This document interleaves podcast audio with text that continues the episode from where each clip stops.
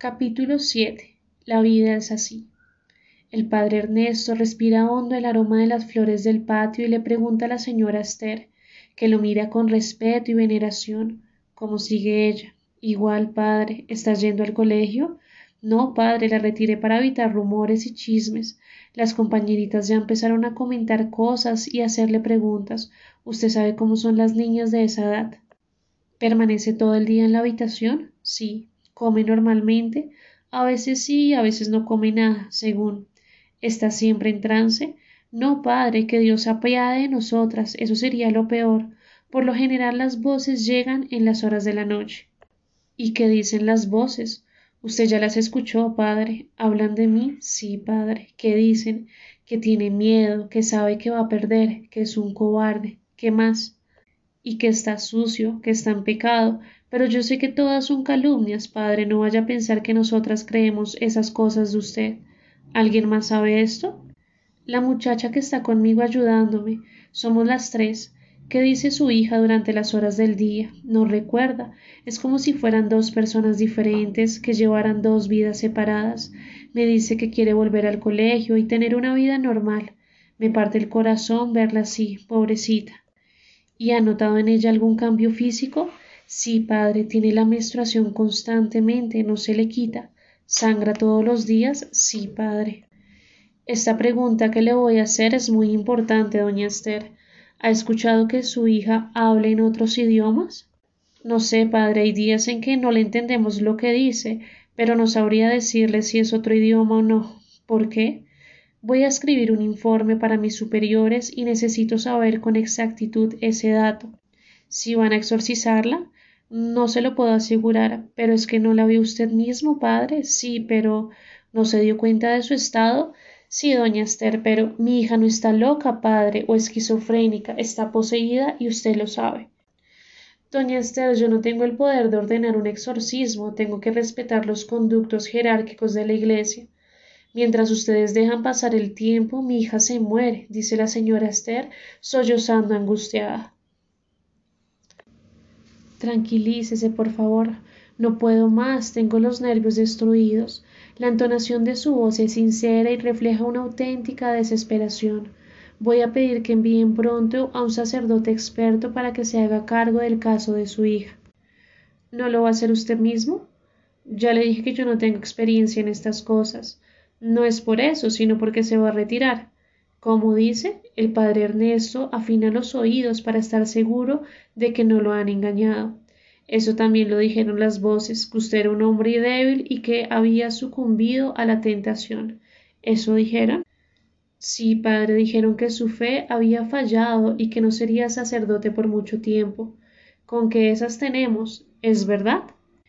Mire, doña Esther, lo importante es que ahora nos concentremos en su hija, que yo escriba el informe y que la iglesia le brinde la ayuda que usted está esperando. Yo solo pido que sea rápido, padre, que mi niña no se me vaya a morir Mire que es lo único que yo tengo. Estoy haciendo lo que puedo, doña Esther. Que no se me muera, no le pido más, afirma doña Esther, sacando un pañuelo y sonándose. La noche se apodera de la atmósfera del patio y el aroma de las flores se hace más intenso, más penetrante, como si el olor se desplegara con mayor comodidad entre las sombras y la creciente oscuridad. Bueno, voy a subir a verla, dice el padre Ernesto. ¿Va a entrar? pregunta doña Esther. Sí, señora, pensé que no quería verla. Es preciso una segunda entrevista con ella. Tiene que tener cuidado, padre, está un poco más agresiva. ¿Ha herido a alguien? Todavía no, padre, pero arroja cosas, escupe y vomita. Va a tener que amarrarla, doña Esther. No, eso no. Es por el bien de ella, por el suyo y por el de la empleada. Ya sufre demasiado así como está para que yo la trate como un animal. No, ella no va a hacer nada contra mí de pronto atenta contra ella misma. Si necesita controlarla, avíseme, padre. Yo me quedo aquí en el patio y estaré pendiente. Bueno. El sacerdote sube las escaleras y en la medida en que va acercándose, el hedor le obliga a caminar más despacio, como si un obstáculo invisible le interrumpiera el paso, como si un grupo de fantasmas lo estuviera atajando en cada intento que hace por avanzar. Así, venciendo la distancia con lentitud pasmosa, llega hasta el picaporte y abre la puerta. Su nariz es recorrida por un nuevo olor que sobresale sobre los demás. El olor a flujo vaginal, un olor a sexo de mujer que se extiende por el aire y lo hace repetirse mentalmente. Esta vez no voy a caer, no voy a permitir que me domine. Separa los labios y comienza a respirar por la boca. La joven está recostada con una manta delgada sobre las piernas, como la primera vez. Ella abre los párpados y clava su mirada azul en los ojos del sacerdote. Volviste, lindo, dice la voz original de la muchacha, una voz adolescente y pausada. Quiero hacerte unas preguntas. El padre Ernesto toma asiento en la silla que está junto en la cama. Estás muy serio. No vine a perder el tiempo. Relájate, cariño. Tampoco quiero que me faltes al respeto más. Mi mamá está abajo y no se dará cuenta de nada. Ya para. La vez pasada me quedé con las ganas. Si sigues así me voy. ¿No me vas a hacer nada? Parece que este no es el momento para que hablemos. Yo te diré cuándo es el momento y cuándo no. Y antes de que el padre Ernesto mueva cualquier músculo para levantarse, la mano de la joven lo agarra por el brazo y lo tira hasta ella hasta dejarlo arrodillado en el piso, con la cama a la altura debajo del vientre. ¿Qué estás haciendo? dice el sacerdote. Ya sé que quieres tocarme, voy a ayudarte.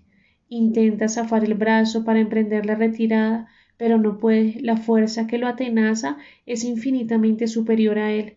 Es como si fuera un pájaro diminuto intentando liberar un ala de la pisada de un elefante.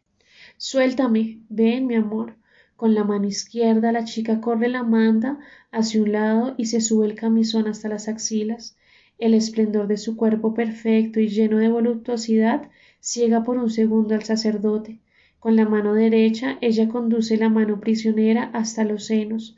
Cógeme los pezones, corazón, dice en voz baja, en secreto, como si fueran dos novios que temieran ser descubiertos.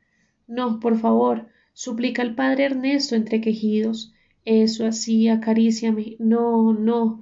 ¿Te gustan mis tetas, amor? El hombre abre la mano y siente la piel de los senos tersa, suave y delicada. Sigue de rodillas y su pene rosa peligrosamente el armazón de la cama. Apriétame los pezones, vamos. La voz es un susurro insinuante. No, no hagas esto. Gime él moviendo la cabeza hacia los lados, negando. No, no hagas esto gime él moviendo la cabeza hacia los lados y negando. Eso, acaríciame ahí, despacito. Siente el miembro erecto chocando contra la cama y lucha por alejar las imágenes sexuales que atraviesan su cerebro en desorden, mezclándose unas con otras, superponiéndose a manera de escudo. Para protegerse de la excitación empieza a recitar entre jadeos, en voz baja, sin mucha convicción, Padre nuestro que estás en el cielo, eso, háblame corazón, sígueme tocando, santificado sea tu nombre, ahora vas a probar algo más rico, mira, la mano desciende hasta un torbellino de vellos rubios que cubren la vulva. ¿Te gustan así, jovencitas como yo? Darnos hoy el pan nuestro de cada día. ¿Quieres que abra las piernas? Mira, todo esto es tuyo, solo para ti. Perdona nuestras ofensas. ¿Me vas a hacer venir, corazón? La voz es un lamento sensual desparramándose en la oscuridad. No nos dejes caer en la tentación. Ya casi, mi amor, ya casi. La mano prisionera se mueve de arriba abajo con destreza, rítmicamente, y líbranos del mar. Todo esto es para ti. Amén. La joven despide una aspiración larga y sin pausas, como si un grito potente se estuviera quedando estancado en el centro del pecho y saliera a la superficie disminuido, apenas audible, en una prolongación ininterrumpida y musical. El brazo queda libre y el padre Ernesto cae al suelo con los ojos cerrados, llorando y rendido de cansancio. Una mancha oscura le ensucia el pantalón en medio de las piernas y es la prueba concluyente de su vergüenza y de su humillación. Unos segundos más tarde se levanta con torpeza y regresa a la silla, recupera fuerzas y decide no aceptar la derrota con tanta prontitud. ¿Quién eres? Dime quién eres, exige con la voz ahogada. La muchacha sonríe y contesta en un tono bajo, profundo, totalmente masculino. Estoy en muchas partes, mi nombre es muchos nombres, mis rostros son muchos rostros. ¿Quién eres? se limpia las lágrimas con la mano liberada. Me divido, me multiplico, prolifero. ¿Quién eres? Soy materia fértil y fecunda. ¿Pero quién? Cuando me propago, pululo.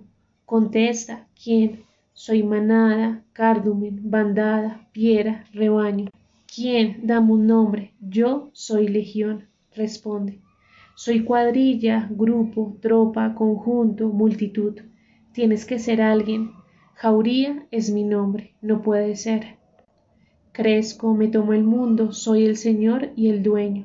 No soporto más. No hay sitio fijo para mí. Mi nombre es ubicuidad. Una carcajada retumba contra las paredes de la habitación. Tengo que irme. El padre Ernesto, trastabillando, aturdido, como si estuviera bajo el efecto de un poderoso sedante, logra abrir la puerta y salir al corredor. Camina unos pasos y baja las escaleras apoyándose con las manos en la barandilla. Parece un herido de guerra, un moribundo al que le quedan pocos minutos de vida, un sobreviviente después de un cruel bombardeo de muchas horas.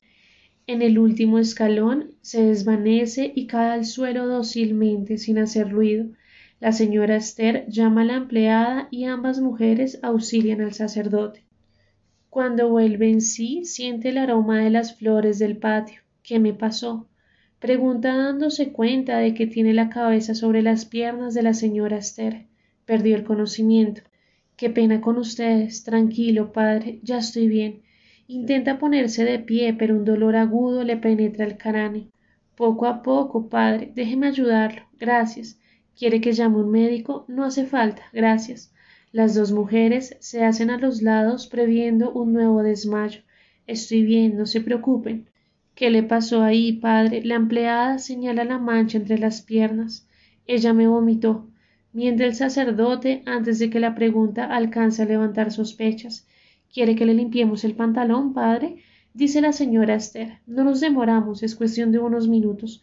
No, gracias, de verdad. No debería irse así como está. Yo estoy bien, seguro. Si quiere lo acompaño. Quédese tranquila, solo le pido un favor, que nadie se entere lo que pasó hoy. No es bueno que la gente empiece a inventar cosas que no son. Usted sabe cómo vuelan los chismes por aquí. Lo mismo le digo a esta todos los días. La señora Esther mira a la empleada con el ceño fruncido. Tengo que irme. Hasta luego. Adiós, padre, dicen las dos mujeres a tono. El sacerdote sale a la calle y una ráfaga de viento le enfría el rostro y la piel de las manos.